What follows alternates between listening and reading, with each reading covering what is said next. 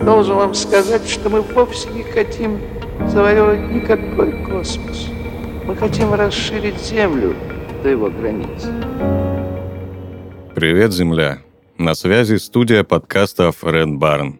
Это еженедельные новости науки и космоса.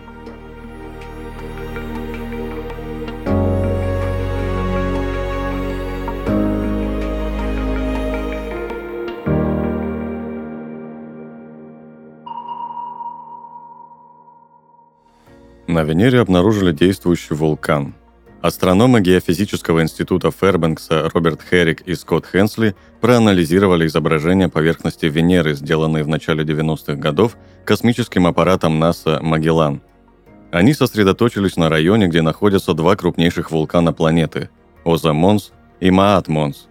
Херрик сравнил изображение, сделанное в феврале и октябре 1991 года, и заметил изменения в форме и размерах жерла на северной стороне куполообразного щитового вулкана Маат-Монс. Круглое отверстие площадью чуть более 2 квадратных километров выросло до 4 квадратных километров. Аналогичные геологические процессы на Земле связаны с вулканической активностью, например, с извержением или обрушением жерла из-за движения магмы. Ученые также заметили, что высота стен жерла уменьшилась, а само отверстие заполнилось лавой почти до краев – и превратилась в лавовое озеро. По словам ученых, Венеру можно причислить к вулканически активным телам. На ней происходит по крайней мере несколько извержений в год.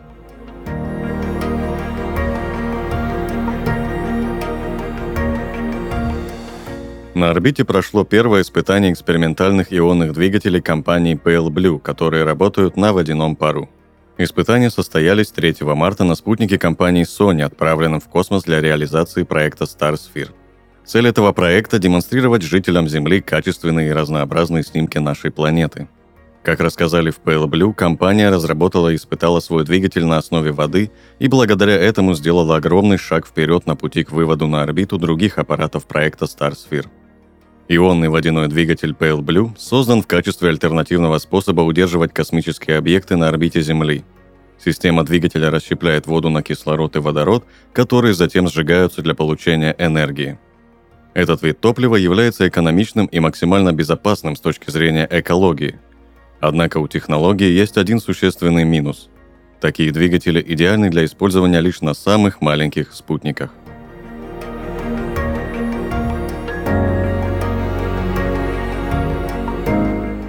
Телескоп Джеймс Уэбб запечатлел редкую звезду Вольфа Рае.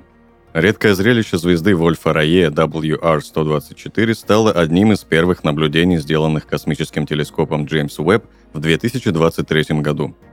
Объект находится от нас на расстоянии 15 тысяч световых лет в созвездии Стрельца.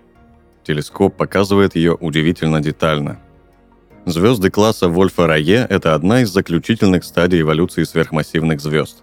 Они очень яркие и горячие, в них мало водорода и много гелия. Особенность таких звезд в том, что они образуют сильные ветра, из-за чего обладают туманностью.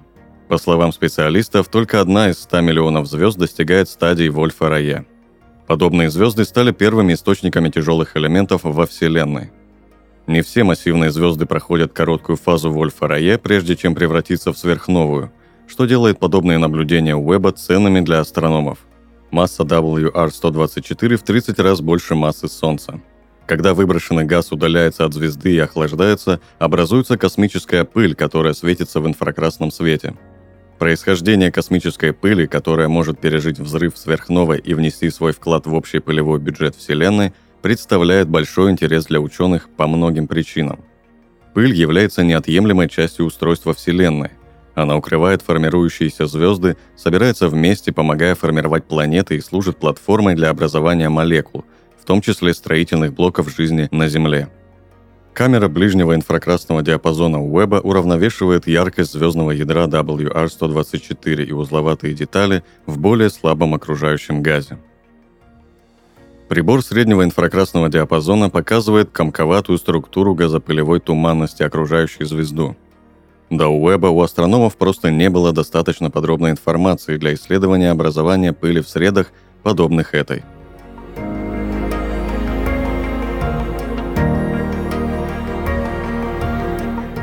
Британцы создали бетон для Марса из пыли, крахмала и соли.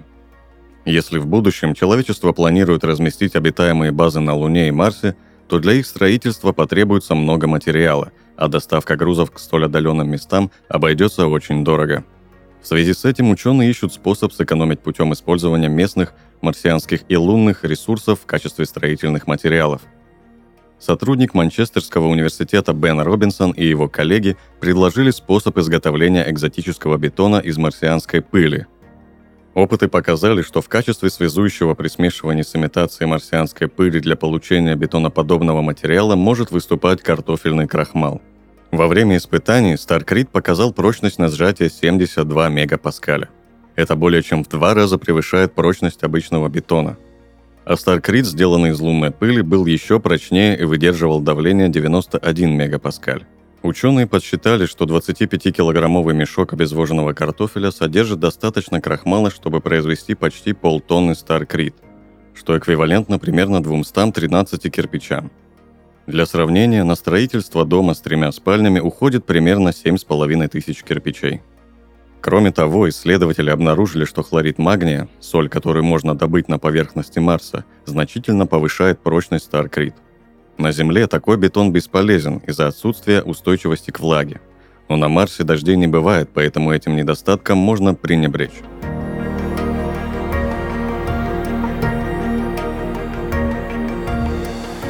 Космический грузовой корабль Cargo Dragon компании SpaceX совершил успешную стыковку к модулю Harmony американского сегмента МКС. Как сообщает НАСА, корабль доставил на Международную космическую станцию более 2800 тонн продовольствия, а также оборудование и материалов для проведения научных экспериментов. Грузовой космический корабль Cargo Dragon был выведен на орбиту Земли с помощью ракеты-носителя Falcon 9 американской компании SpaceX, стартовавшей с космодрома на мысе Канаверал во Флориде. Это уже седьмая миссия многоразового грузовика компании SpaceX в модификации Cargo Dragon 2, который способен доставлять на МКС на 20% больше груза, а также может автономно стыковаться со станцией без помощи захвата ее рукой-манипулятором. Корабль может оставаться в составе станции в течение 75 дней по сравнению с 40 днями в предыдущем варианте и рассчитан на 5 полетов к МКС туда и обратно вместо трех – в настоящее время это единственный космический корабль для снабжения МКС, который способен возвращать грузы на Землю. Cargo Dragon будет находиться в составе Международной космической станции около месяца. Затем он будет сведен с орбиты, и его спускаемая капсула приводнится в Атлантике рядом с побережьем Флориды. Корабль привезет результаты экспериментов, проведенных экипажем МКС на орбите общим весом более 2300 тонн.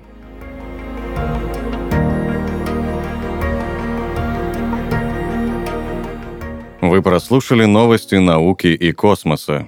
На связи была студия подкаста Фред Барн. Подписывайтесь на нас и помните, что информационная вселенная бесконечна.